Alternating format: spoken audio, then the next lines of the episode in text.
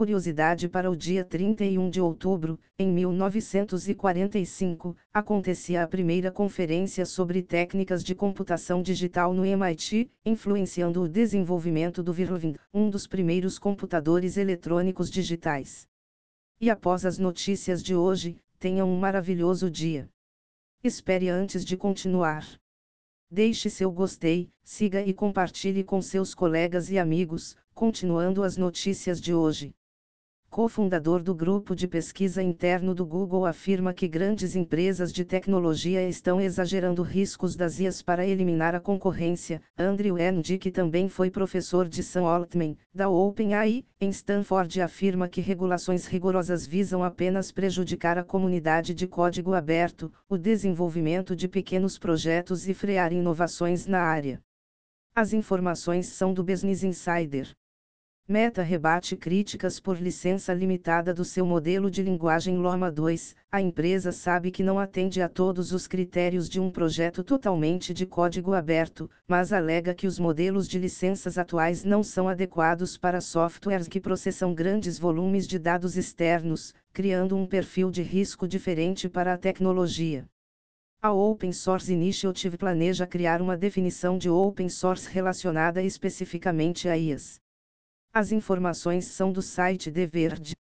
Hackerone, plataforma de recompensas por vulnerabilidades, já repassou mais de 300 milhões de dólares a hackers éticos. 30 indivíduos já acumulam mais de 1 milhão de dólares por suas contribuições, com um deles recebendo mais de 4 milhões por suas descobertas. Os projetos envolvendo moedas digitais são os que mais atraem a atenção dos pesquisadores.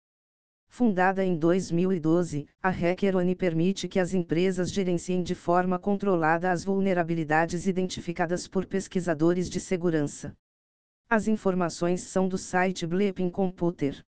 Apple lança nova linha de chips M3 para MacBooks Pro e iMac. O grande destaque fica com a GPU, com uma capacidade de renderização até 2,5 vezes superior à do M1. A CPU possui um desempenho entre 30% e 50% superior à primeira geração do processador. Uma curiosidade do evento de apresentação foi o fato de ter sido todo filmado usando apenas iPhones 15 Pro Max, incluindo as tomadas aéreas com drones. As informações são do site TechCrunch. Meta introduz plano de assinatura opcional para remover anúncios no Facebook e Instagram, mas apenas na Europa. O plano custa 9,99 euros por mês, ou 12,99/mês se adquirido pela App Store ou Google Play em dispositivos iOS e Android, e visa atender a exigências dos reguladores na região enquanto as pessoas estiverem inscritas. Suas informações não serão coletadas para personalização de anúncios. As informações são do blog da Meta.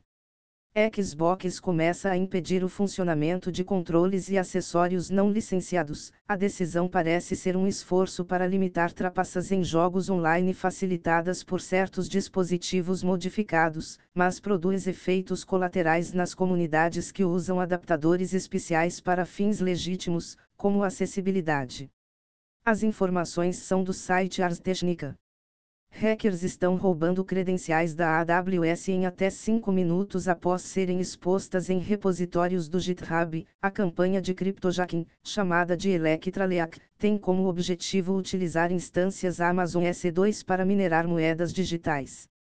Os pesquisadores recomendam ativar a verificação de segredos para repositórios no GitHub. As informações são do site The Register.